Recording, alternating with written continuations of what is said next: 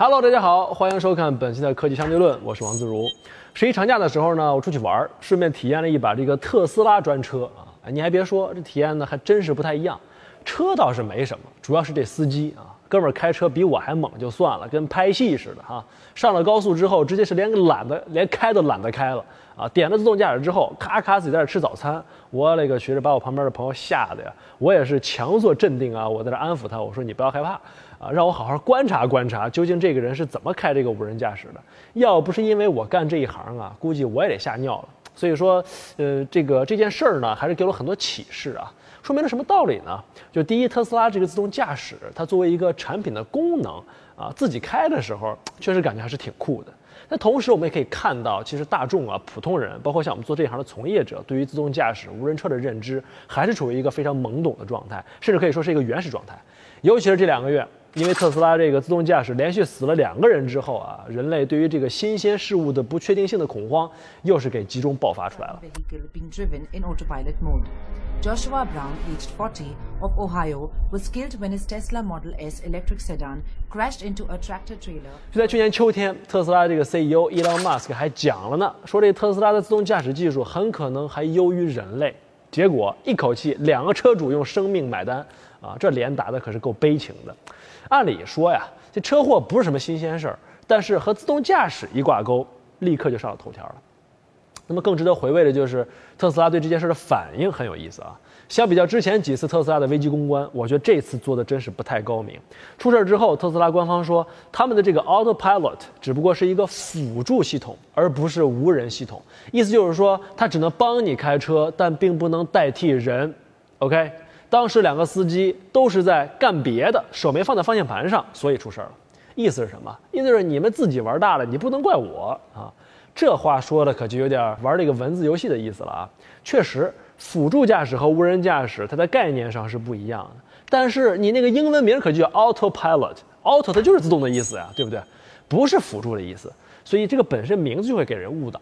而且之前 YouTube 上面一大堆特斯拉的粉丝在晒这个功能，有一边刮胡子一边开车的，一边吃饭一边开车的。特斯拉也没声明，也没呼吁，也没警告，反倒是一种默许的态度，就把它当成一种免费的宣传，终究还是引火烧身了吧。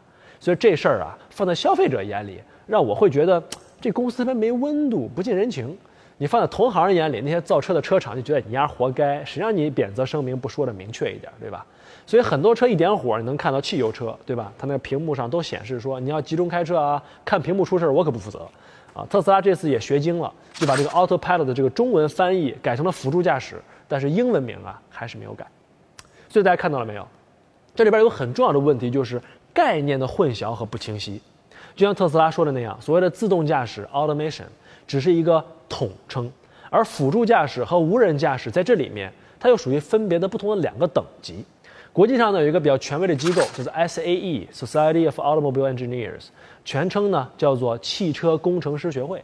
它呢就给这个自动驾驶定了一个六级标准，我觉得还是非常有借鉴意义的。我们来看一看。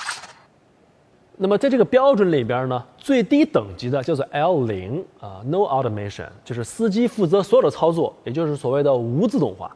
那么这里边最经典、最经典的这个代表车型，你像什么老的这种吉普啊，就是全手动，没有任何辅助的什么防抱死啊，什么这个方向纠正啊，什么都没有，所以这属于 L 零级别的车。然后下一个级别叫 L 一，叫做 Driver Assistance，它是可以根据这种驾驶的环境啊，这个车可以帮你干某一件事儿。比如说，偶尔控制一下方向盘，或者是加速或者减速，但是呢，它一次只能干一件事儿，剩下都得你自己来。比如说，我们一般家用轿车，像什么定速巡航啊、线路纠正啊、防追尾等等，都属于这个级别的。你看这个，比如说中低档的轿车啊，都有这些功能。L 二呢，它叫做 Partial Automation，啊，是不是叫做部分自动化？那么这个时候呢，它可以同时帮你干几件事儿，比如说控制方向盘的同时，它还能够控制速度。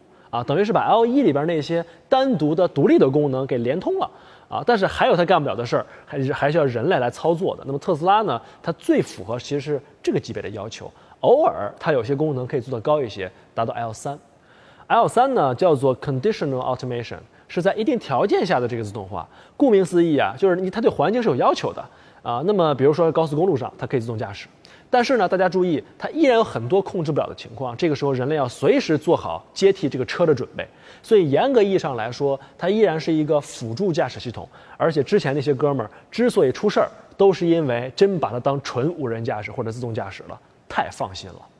那么，你从这个级别再往上走，那就是 L 四，就是 High Automation，是高度的这个自动驾驶。这个时候呢，它还是要在一定前提下啊，但是它已经能够判断和处理绝大部分的情况了。人需要干预的时候，其实已经非常非常少。偶尔有你搞不定的时候，它会向你请示，说我这事儿怎么办？如果说你不理它，顶多它就是靠边停车呀，或者怎么着的，它不会出什么大事儿。也就是说，它不光自己能跑，而且还有了很高的自主的这种安全机制，是 L 四。那么最高级别是什么呢？叫 L 五，叫做 Full Automation，就是全自动化。啊，车可以对于所有这个全天候、全路况完全的这个自主行驶啊。我们这个八零后的同学应该都看过《霹雳游侠》，是吧？等你到了这个 L 五的时候，就基本接近《霹雳游侠》那个状态了。当然了，那个车不一定会说话啊，但是它自己开肯定是没问题啊。到了那个到了这个等级，人类才真正能够解放双手，也才真正达到了所谓的无人驾驶的地步。所以你说特斯拉呀，它那个 Autopilot 顶多也就是在二三级之间晃悠晃悠，离五级还真的是差着有点远。结果你说这帮哥们儿就真这么放心的往前开，不出事儿都鬼了啊！其实啊，无人驾驶这概念呢存在也是有了年头了。最早呢是在二十世纪四十年代军方提出来的，目的是什么呢？目的是为了坦克无人化啊，因为一辆坦克那小组至少也得是四五人呢。你像开炮的、开车的、装弹的、通信的，一个人出了问题，那坦克就废了。所以，为了提高这个坦克的生存力和战斗力，军方人开始这种无人驾驶的想象。你看看没有？这个色情和暴力哈，永远是人类进步的两大推动力。美国人呢，还真就走了心了，搞了一个这个叫国防高等研究计划署，叫简称啊，叫做叫做 DARPA 啊，这个跟神盾局差不多，专门鼓了那些黑科技的地方。他干过的事儿，那牛的可就多了去了，像什么美国的隐形战斗机、小型 GPS，还有什么波士顿动力的机器人，背后都有他掺和啊。那么，他对这个无人驾驶的发展推动可以说也是非常之大的，功不可没。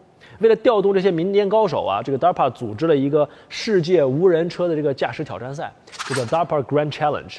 这么一搞，很多资本家一看，哎呦，这事儿好像能挣钱啊，所以也开始投入大量的资金进行研究。那么，逐渐逐渐发展到今天之后呢，自动化驾驶或者我们叫做无人车这个领域，我们总结就发展出了两波啊比较有意思的这个研发路线。第一种呢，我们把它总结为叫做加法路线。啊，另外一种呢，叫做减法路线，什么意思呢？第一个所谓的加法路线呢，就是说从 L 一这个辅助开始，不断不断的技术迭代往上走，然后希望最终能够走到这个 L 五所谓的无人自动驾驶的这么一个境界。以它这个为代表的呢，就是传统的内燃车企业，你比如说宝马、大众、奥迪，都属于这一挂的。那么第二种呢，叫减法路线，就是一上来就不计成本的从 L 四、L 五这个程度开始研发，因为他们自己呢，相信已经看到了这个东西的前景和未来。通过技术进步，希望削减成本的方式，能够把这些高性能的、相对完整的无人驾驶的方案量产，并且规模化应用。那么最为代表的公司是谁呢？像谷歌、百度这样的互联网公司。其实这个路径选择，呃，可以说是一个必然的结果，因为这两个阵营它们的基因属性太不一样了。你车厂呢，就是靠卖车赚钱的，啊，它有包袱，对吧？你说我投入未来十年的利润去研发一个革命性的无人车，研发出来了，可能法律法规也跟不上，市场也不成熟。没准还耽误了我主业的竞争，就把公司给玩死了，对吧？所以你说车厂没有动力这么干。那么现有的这些辅助驾驶技术呢，它还攒着撑着，对吧？一年往出挤一点，一年往出挤一点，留着干嘛？做后续技术储备。所以说我基本上对于大型传统车厂去突破这种无人驾驶的事儿呢，不抱什么太大的希望啊。而且呢，我们一会儿还会着重的讲一讲这个自动驾驶啊，其实它分为看、想、做这三个部分。传统的车厂最擅长的是哪部分？实际上是驾驶这个动作的执行。而所谓的环境认知啊、决策体系啊，他们投入呢也有有很大力度的研发，但是一到这个人工智能和大数据这方面呢，他们就不擅长了啊，反倒是这些高科技的互联网企业比较擅长，而且这恰恰是自动驾驶发展的最核心的东西。所以说，这些科技企业没包袱，不用这个瞻前顾后，我认为更有可能做出颠覆性的产品啊。当然，这也不是绝对的啊，能把两个思路结合起来是最好的。你比如说特斯拉，对吧？它是车厂。但是呢，它又没有什么历史包袱啊，又有很强的这种互联网和科技的基因，它又可以在这种市场化的这种优势下，不不至于这个闭门造车，它这个方向跑偏，它又可以快速迭代。所以说，虽然要出事故啊，但是它它并不影响我长期看好它。正所谓这个呃这个未来是光明的，这个道路是曲折的嘛。刚才我们说无人驾驶分看、想、做这三步，对吧？我们先说看，人类感知这个环境通过感官，你像视觉、听觉、触觉什么的。汽车要想感知周围的环境，那用的就是传感器。它收集到这个信息之后呢，通过建模啊判断呢这个周围的环境是，然后再进行决策。所以原始信息的收集的质量和全面性是非常关键的。常用的传感器呢有这么几种，比如像激光雷达、电磁波雷达、超声波雷达，还有一种叫做被动视觉的传感方法。其实通俗一点说，这被动视觉就是摄像头加上一些识别算法。那么为什么整出这么一堆东西呢？当然是因为这些东西偏科太严重啊，没有一个全能型的人才。我们来做一张图给大家解释，大家就完全看明白了。第一个呢是激光雷达，精度可以看到它非常高，白天晚上都能正常工作。但是下雨下雪的话呢，会对它造成干扰。虽然说它擅长远距离的单侦测啊，但是近距离反正它不行。你比如说前面两米的地方突然出现一碰瓷儿的，它看不见。而且最致命的是它色盲，对吧？不分红绿灯，最后导致它不能快速普及的东西呢，还是价格啊。它这个价格是普通电磁波雷达几十倍到一百倍不等，非常贵。那么电磁波雷达就是我们今天就要介绍到第二种，它就没这么娇气了，白天晚上各种天气情况下都能用。那么在侦测物体的速度上呢，它是特别有效的，但是精度相对来说不如激光雷达那么高啊，价格也很便宜，所以到目前来说它的应用是最广泛的。然后就是这个超声波探测器。它的最大优势就是它能够准确的知道离自己近的物体啊，还便宜，而且体积又小，可以补足这个所谓的激光雷达的盲区。最后一个我们刚才讲到叫做被动式的视觉传感啊，就是一摄像头，原理呢跟人的眼睛很像，所以它的限制也差不多。如果光线一旦暗了的话呢，它就看不清楚了。比如下一个雨下个雪呀，它也看不清楚。但是它看家立命的根本，这个就是它能区分颜色和这些复杂的图形，这就意味着它可以看到红绿灯和交通标识。这是别的这个方法可是做不到的啊，所以这里边呢又加入到了这个呃图像识别，它也是人工智能里边非常重要的一个领域的分支，所以两者结合提升了它的视觉辨别能力。所以你看，单独的来看它们呢都是偏科的啊。如果我们把这些所有的东西一重叠合在一块儿，你发现了吗？这几乎可以完美的兼顾绝大多数的要求了啊。如果说有一辆车使用了以上这么多全部的传感器，那就跟那个马龙的六边形战士似的，简直就无敌了，对吧？非常接近这个汽车行业里面的所谓的冗余设计的概念。也就是说，每个 sensor 呢，它可以实时的和其他的人进行信息的对比和参照。你比如说，激光雷达看不见的，超声波探测器就能看到；两个都看不清楚的，啪，摄像头就就进来了，它可以做校正。所以信息越多越丰富，这个车呢就越安全。但是最大的障碍就是成本。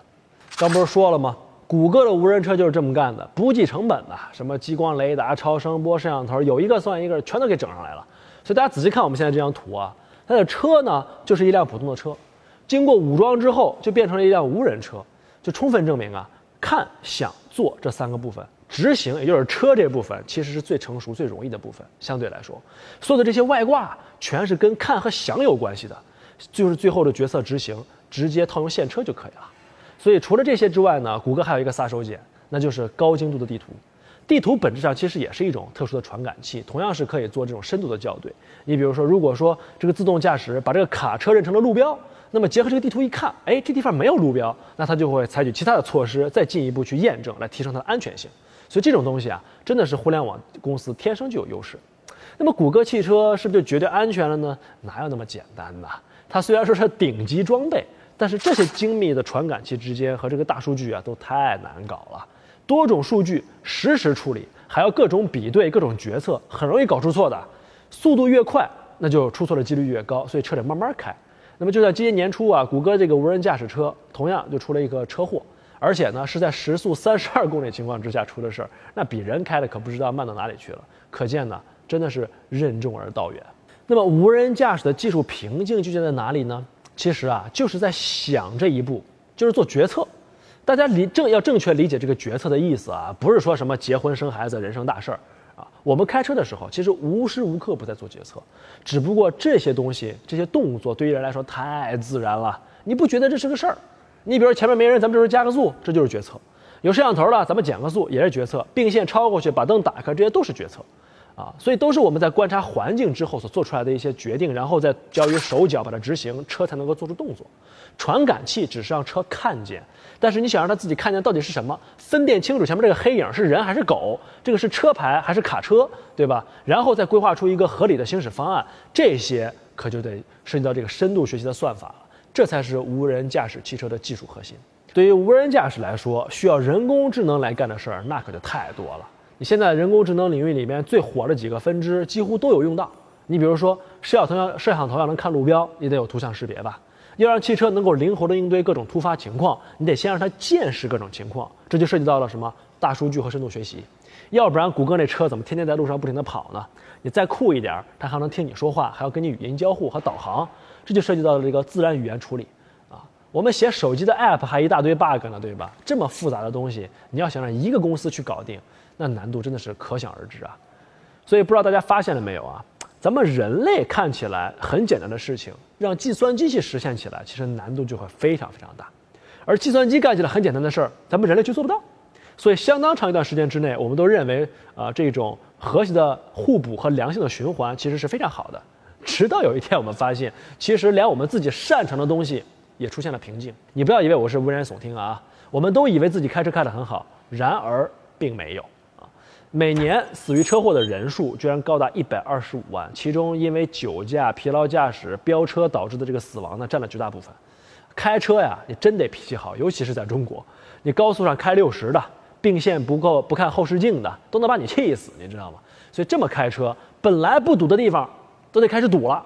啊，这是前几天我在网上看到一个非常有趣的一个 GIF 图，简直太形象了。大家看啊，原本一正常的路口，各种人为方式啊，去为了自己方便去加塞儿啊，互相不让啊，然后乱停车啊，导致这个路口越来越堵。有哥们儿可能说了啊，你这个只有司机素质不高的地方才会堵车。我跟你说吧，老司机也没有用。举个例子，不知道大家有没有发现啊？有的时候前边明明没有交通事故，也没有什么特殊的情况，而且还是高速上。它就是会堵车，堵的时间还不短，你说这是不是特别特别奇怪？这种现象叫做幽灵堵车，这是因为啊，在路上的车多了的时候，大家不能够保持一个同等均匀的速度去行驶。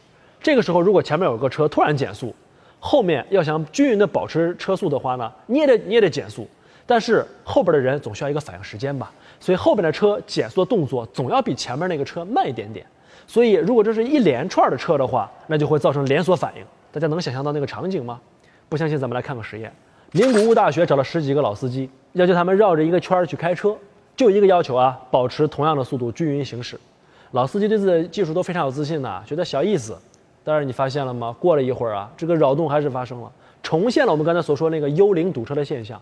所以归根结底，还是因为咱们人类本身的行为是不可控的。那么这个时候怎么办？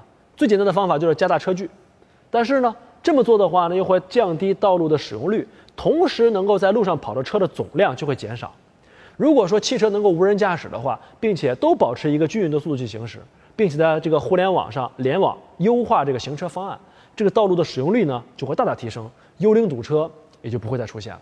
所以说，我们不得不强调啊，人类是一个有缺陷的物种，而科技呢，正是帮助我们变得越来越完美的一种工具。所以，对于无人车来说，我坚定地相信前途是光明的，但是道路是曲折的。曲折在什么地方呢？第一个呀，信息安全问题。人工智能，所有的车都联网了，你想想，那车开得好好的，突然咵，黑客给你控制一下，一拐弯你掉河里了，多恐怖，对吧？就在前几天。腾讯的那个科恩实验室那几个哥们儿还把特斯拉的系统给破解了呢，当着我的面破解，你想想，害怕死了。虽然说特斯拉态度很好，及时修复了漏洞，但是你想想，这是白帽子干的事儿，如果不是呢，是个黑帽子怎么办？后背发凉啊啊！第二个就是交通规则的问题，还有一系列由此引发的连锁反应。我们现有的这个交通体系实际上是以人类为中心的，它高度容错，而且呢，经过了上百年的验证，亲测有效啊。如果说是无人驾驶成为了主力，很多人会失业不说，我们现在的交通规则很多就都不适用了。你比如说安全距离是多少啊，停让的规则啊等等等等，整个体系的可能都要被颠覆掉。而且在今天这个汽车数量达到相当高的程度下，肯定不可能一下子就取代。但是逐渐过渡的这个过程会是非常漫长的，而且最难最难的就是如何去兼容无人车和有人车。那可能是最混乱的状态了。你比如说谷歌那个无人车，好几次出事儿，都不是因为它本身算法有问题，而是因为人类司机不守规则。本来啊判断前面这个人类司机应该让路的，他没有让，所以咔就给撞上去了。最后一个也是我认为最难的一个，就是伦理道德问题。首先，这个责任主体变更了，什么意思呢？现在出交通事故，司机是要负全责的。如果你开车的不是人了，那你说该让谁去负这个责呢？啊，比如说非常我们熟悉的这个非常有名的电车问题，前面电车在行驶在正确的岔路上呢有一个人，在那个原本线路之外呢有五个人。这个时候你说你是往前开撞死那个呃在正确线路上一个人，还是撞到旁边岔路上的五个人？这是一个很难的问题啊。本来这是哈佛大学在课堂里边去拷问人性的东西，没有标准答案的。但是你说你去让一台电脑去决定这些人的生死，请问是谁给的权利？谁来负责呢？是车厂还是政府还是程序员？啊，这么一说，好像程序员都成了这个高危职业了啊！我做个这个无人驾驶的算法，还得分分钟被枪毙啊！啊，而且我们也不是第一次看到这种技术碰撞到道德伦理之后，陷入到了一个发展瓶颈了。你比如说克隆不就是这样的例子吗？所以说无人驾驶能否突破，真的是一个大问题。好了，上面说了这么多啊，都是我一个人的观点。那么汽车行业对于无人驾驶究竟是怎么看的？我们有幸访问了乐视汽车的倪凯，我们一起来看一下。Hello，大家好，我们这期科技相对论呢，探讨的是关于无人驾驶的这个专题。那么，当然除了我们这个观点以外呢，还希望能够听到呃这个 Ziller 以外的行业从业者或者专家的这个看法，来把这个话题呢更加的丰满的去表达。所以今天呢，我们请到的是这个呃乐视呃汽车项目的这个负责人呃倪凯先生。呃，这个我们应该叫什么叫凯哥好不好？来专门呃跟我们一块儿来去探讨这样的话题。那么呃，他也是一个这个行业的这个从业的老兵了啊，也在这个各个人工智能的领域里面都有工作经验。呃，所以说我相信还能给我们带来很多不同的想法啊，这个观点的。那么描绘一下，比如可未来可见的三到五年，OK，我们会呃看到怎样的特征，然后是有怎样的进化的过程，就是描绘一下这样。比如可能两年以后，我们可能认为。Level three 会是比较主流的状态，然后五年之后到八年之后可能是 Level four 的主流的状态，然后它以是哪一种技术成熟为特征为代表的？我觉得，如果我们在讨论三到五年这个范畴的话，其实我觉得未来，呃，这个随着咱们现在车的这个不断的更新升级，首先现在 Level two 也没有在所有的车上实现辅助驾驶，对对 Level 这个辅助驾驶首先肯定是以后可能会成为一个标配啊，包括这个国家的这个法规在这部分已经是已经。欧洲像欧洲、美国，他们有已经非常明确的法规出来了，要要你这个车需要在这个安全等级上上去的话，你必须支持 Level 2的东西。对，那这个的话，我觉得是很快就会实就会实现。那我觉得在三到五年这个范围里呢，我们应该能够看到一些比较成熟的 Level Three 的产品，因为现在市面上没有 Level Three 的产品。嗯嗯。就所有的可以你能买到的车，真正在量产的车没有 Level Three，。但我觉得特斯拉也不是吗？特斯拉是 Level 2。OK，它是辅助驾驶，它是高级辅助驾驶，对高级辅助驾驶，也是个辅助，还是个辅助驾驶。OK，就是说现在市面上没有 Level Three，我觉得三到五年比较好的一个，我觉得比较合理的一个进步，就是说在 Level Three，甚至有一部分 Level Four 的功能，能够在我们的商品上、产品上，这个量产车上能够看到。那具体到这个刚才我们说现在呃比较火的这个特斯拉，它的这个自动驾驶的这个前段时间出两两起事故，中国一起，外国一起。嗯。呃，到底问题出在哪儿？是出在刚才我们说的图像识别上的问题吗？呃，特斯拉的这个上面的传感器，它不仅仅有这个相机，也就是说，它不仅仅做图像处理，它也有毫米波雷达。这个是它在车前主要这个起作用的两个传感器。是。那所以当时在中呃美国出的那个状况是说，它在拐弯的时候有一个非常大的一个挂车，一个卡车大卡车在前面，它完全没有识别出来，直接就撞上去了。所以说，呃，非常简单的说就是。这个毫米波雷达和这个我们的图图像都当时都失效了，都失效。啊，那都失效，它都是因为有自自己的各自的原因，有 flaw。对，图像的原因呢是它这个车当时一个侧面的一个车，然后呢它是一个纯白的这么一个车，所以说它那个图像检测当时会有问题，因为 Mobile 现在它在这个特斯拉这个车上是应该说是它这个。呃，没有，不是最新的那一代产品，最新那代产品它马上推出的产品，他们是支持从侧面去检测的这个车。但是现在这产品，它是在至少它在官方的这个标准上，它是不支持从侧面去检测的。侧面是指，比如说这是一辆车，要从这个角度看，还是对？一般我只能从正面看它能识别出来。因为一般的大部分的工况下的话都是这样，你都会看见车的背面或者正面。对。然后它是所有的这个算法的这个调优的工作都是针对这个针对这个东西对这个场景来做。但特斯拉那个场景是怎样？是这样过来的？对，它是这样，是这样它基本上它这个车型已经横过来了所以它是直接这横过横过来撞过去。然后毫米波雷达为什么不起作用？因为毫米波雷达它那个安装的非常低远，它安低，然后它角度比较小。对它远处的时候呢，它是能够是看到这个车，但是毫米波的雷达的问题就是说它它空间的解析度非常低，对它不是非常明确的知道这个车的这个高度和的位置。对所以当时这个特斯拉的系统，据他们的官方解释是把这个车检测出的这个结果呢。作为交通标志了，就作为高速公路上在上面飘着的一个一个一个牌子了。因为它那个车底架很高，它从下边跳对对对是的。然后等到真的它开得近的时候呢，因为它这个角度非常小，又检测不到它这个车对了。，就是说你可以，我可不可以这么理解？就是说自动驾驶或者无人驾驶是加了一个眼睛的阿尔法狗啊，然后再加上一个带决策、带执行能力的阿尔法狗，是吧执？行能力的阿尔法狗所以说它其实相当于两头都加了一些东西。对阿尔法狗更多的是一个决策的一个过程。哦然后还有阿尔法狗，你背后是这个 Google 的在这个云端的这个这么多的一个服务器，对车你没有办法做。车没有那么大的处理量，对，那怎么办？所以怎么解决就是说，现在车其实，在做产品化的时候很。就是很困难的一点，或者说大家投入现在都很大一点，是怎么去做这个计算平台，怎么去做这个嵌入式的这个设备。嗯，就大家在这方面都投入很多，怎么去把成为大的计算机，把它变成说成一个小的计算机。我这个件是这个，就是做同样运算量的这个耗能问题，可以这么理解吗？耗能是其中的一点，就是说我显然不能塞一个一千瓦的一个一个一个机器到我的车对，里，是的对吧，？是的，但是第二点的话是它，比如说耗能，还有一个体积的问题，对吧？然后还有一个就是说，呃，我是不是满足各种车规的这个要求？刚才说的，还有一个，还有很重要的一点是冗余，因为我阿尔法狗，我万一失效怎么办是。我就最多就是这一步停在那儿了，我不下了，对吧？那我这个车开在高速上，我不能说，哎，我停下来，对这有问题对根本就没法停下来。对。我这个人呢，对于新技术啊，总是一个乐观的保守主义者，叫做战略上乐观，战术上保守。更何况呢，这个历史啊，总是这个不缺乏惊喜，动不动就给我们不拘一格的降一两个天才下来啊，带来翻天覆地的变化。最近那个黑客天才 George Hotz 就是隔空喊话特斯拉，号称自己开发了一套更简洁、更有效的无人驾驶算法啊。那么而且呢，更牛的就是人家还自己把这东西开源了。啊，我是看不懂啊。有兴趣的朋友们呢，可以自己研究一下，看到底能不能解决这个问题。这哥们儿呢，就是十几岁破解 iPhone 和索尼 PS 游戏机那个技术狂人。就算你不知道他也没关系，但是我相信你一定你一定用过他的越狱软件。所以在我心目当中呢，我总是会相信一个人改变世界的这种美好画面啊，有点英雄主义情节。OK，我们今天这节目呢说到这儿也就差不多了。如果说呢你想第一时间就收看到我们的节目，欢迎扫描屏幕上方的二维码来订阅我们的微信公众账号，或者直接在微信里边搜索 Ziller 科技相对论来找到我们，或者关注我们的官方微博 Ziller 中国，我们每一条评论都会看哦。我们下期再见，Peace。